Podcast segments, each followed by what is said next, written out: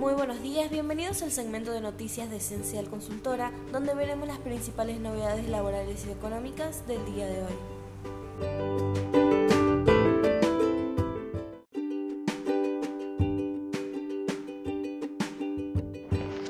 Argentina, fábrica de impuestos. ¿Cómo aplica el nuevo gravamen en usuarios de Mercado Libre y la economía digital? El nuevo consenso fiscal que el gobierno firmó en las provincias busca grabar la economía digital con el impuesto sobre los ingresos brutos en todo el país. De esta forma, el que venda online pagará en el distrito en el que se provee el producto o prestación, en el del comprador y en cualquier otra provincia donde tenga presencia digital. A lo que apunta es agravar la comercialización de servicios digitales como software y a las plataformas de comercio electrónico como Mercado Libre, entre otros. Para servicios digitales prestados por no residentes, serán grabados si la prestación del servicio se desarrolla o utiliza económicamente en una provincia o en Cava, o si recae sobre los sujetos, bienes, personas y cosas radicadas, domiciliadas o ubicadas en un territorio subnacional, o cuando el prestador o locador contare con presencia digital.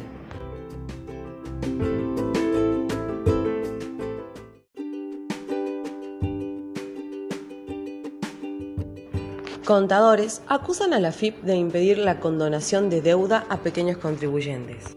Los contadores acusan a FIT de estar poniendo trabas operativas en la condonación de deudas para que sean pocos los contribuyentes que puedan acceder.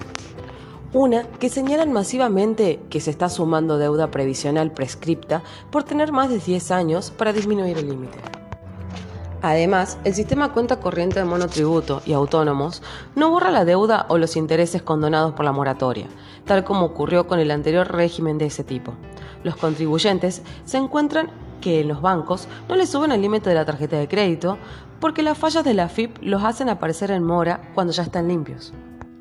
Mediante la reglamentación, la FIP deja fuera de la condonación deudas que la ley admitía y crea requisitos adicionales que no están en la ley, afirmó el contador Daniel Pérez.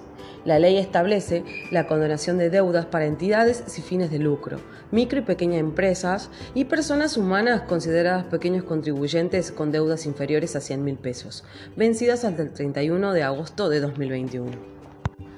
Pero en los casos de los pequeños contribuyentes, la FIP establece ingresos máximos para acceder al beneficio.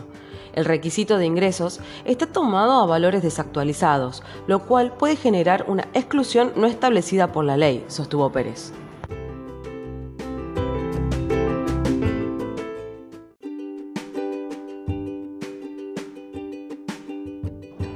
Monotributo para todas y todos. Las categorías más bajas solo pagarán la jubilación la Cámara de Diputados tratará un proyecto de puente de inclusión para eximir del monotributo a las categorías más bajas, que solo pagarán la jubilación y dar recortes del pago a todos durante los próximos cuatro años. Según los fundamentos, la iniciativa busca facilitar que más cuentapropistas y trabajadores de la economía popular pasen a la formalidad, así como que regresan al monotributo quienes hayan estado inactivos. El monotributo continúa vigente, con sus actuales características, pero con una significativa modificación. Se encontrarán exentos y exentas del pago de componente impositivo los monotributistas de la categoría A, B y C.